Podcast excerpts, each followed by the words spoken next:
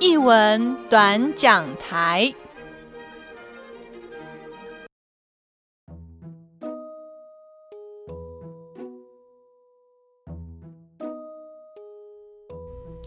Hello，大家好，我是安静，欢迎来到译文短讲台。那今天要来跟大家介绍近期跟家峰一起去看过的一个展览，那也就是在国立故宫博物院南部院区的皇帝多宝阁这个特展了。那特展其实它在台北故宫一直是一个常设展，呃，其实展。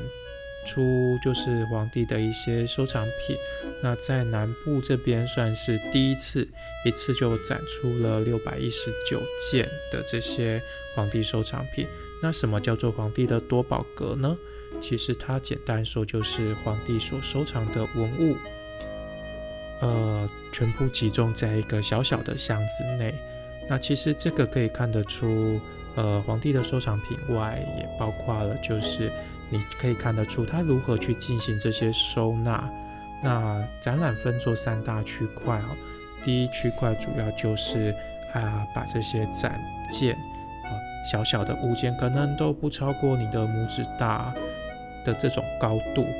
那它会依照它的呃它的类别，比如说有的是玉做的，有的是金属做的，那有的甚至是一些。呃，木头做的，把它分门别类，那你就可以看得到出，呃，就可以看得到这些小小的东西，小小的东西。那为什么皇帝会有这么多小小的东西呢？其实有很多，除了是他自己收藏的以外，也包括一些别人送他的啊，或者是他可能有一些比较大的啊，他就会叫人家把它做成小的。其实有点像是我们的公仔的这种概念。那他平常可能就会拿出来玩一玩，然后再把它放回箱子内。那第二个部分其实就是在讲箱子的构造了。其实它的呃箱子构造都还蛮精美的哦。你从外面可能会有一个比较坚硬的木质的箱子，那里面会再放一个呃像是日本石绘的那种漆器盒。那呃。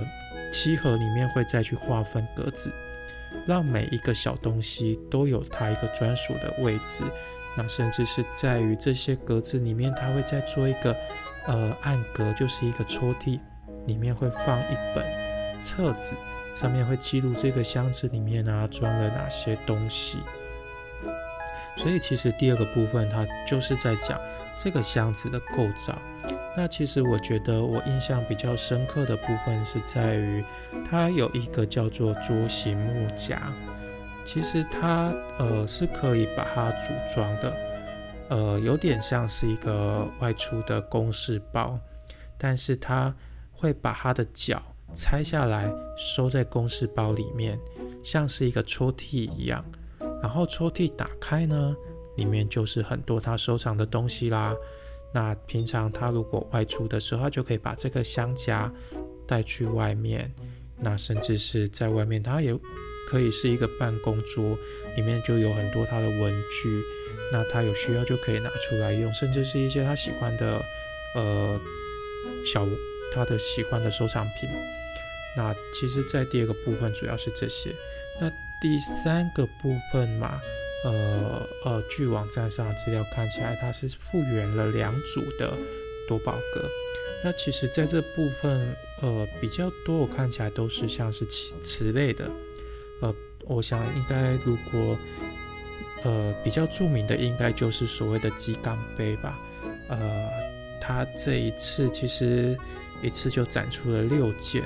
那或许大家对于鸡缸杯如果比较陌生的话，用比较世俗的方式，其实也就是它的价值不菲，可能一个都是几亿几亿的天价，只是一个小小的茶杯而已。那当然，如果有兴趣的朋友，也都可以到官网上去搜寻这个展览的资讯哦。在页面的介绍，当然底下，呃，除了各个。